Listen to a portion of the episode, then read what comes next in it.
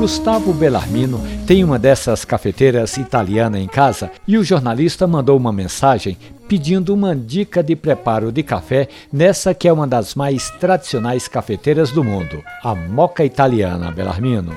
Como quase todos os jornalistas, também sou louco pela bebida. Aprendi a tomar café lá atrás, nos tempos de redação, para me manter acordado.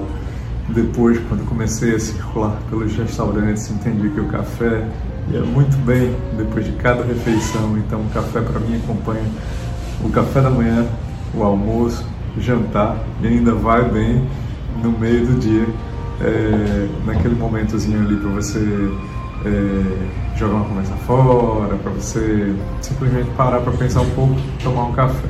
Infelizmente eu não posso tomar café o dia inteiro.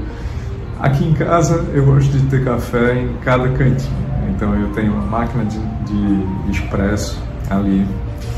E eu também faço o moca, né?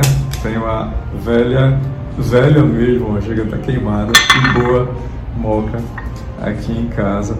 E eu sei que você tem muitas dicas pra gente que usa esse tipo de cafeteira.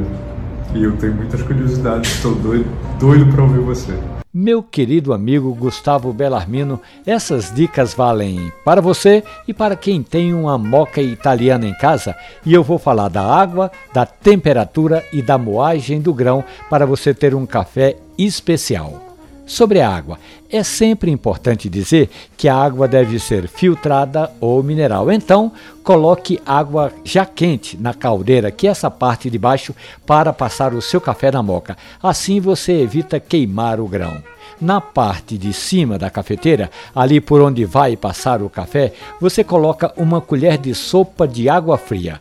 Esse processo evita o choque térmico do café quente com o alumínio e isso pode deixar um café menos amargo. Sobre a temperatura, não é? Como a água que você vai passar o seu café, aquela que sai da caldeira, ela já está um pouco quente, é bom você ficar atento. Quando metade do café já tiver passado, desligue o fogo para evitar superaquecimento. E finalmente, o grão. O café para moca italiana não deve ser muito grosso nem muito fino.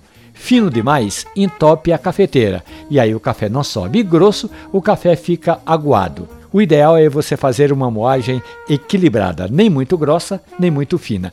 É importante salientar que quando você colocar o café no cachimbo, evite socar. Não é para pilar, não. É só para deixar o café solto por ali, sem muita pressão. Eu espero que eu tenha respondido à sua pergunta, viu, Belarmino? E também aos nossos ouvintes que têm em casa uma moca italiana e essa e outras histórias do mundo do café estão ali na página da radiojornal.com.br ou no seu agregador de preferência de podcast. Café e Conversa. Um abraço, bom café.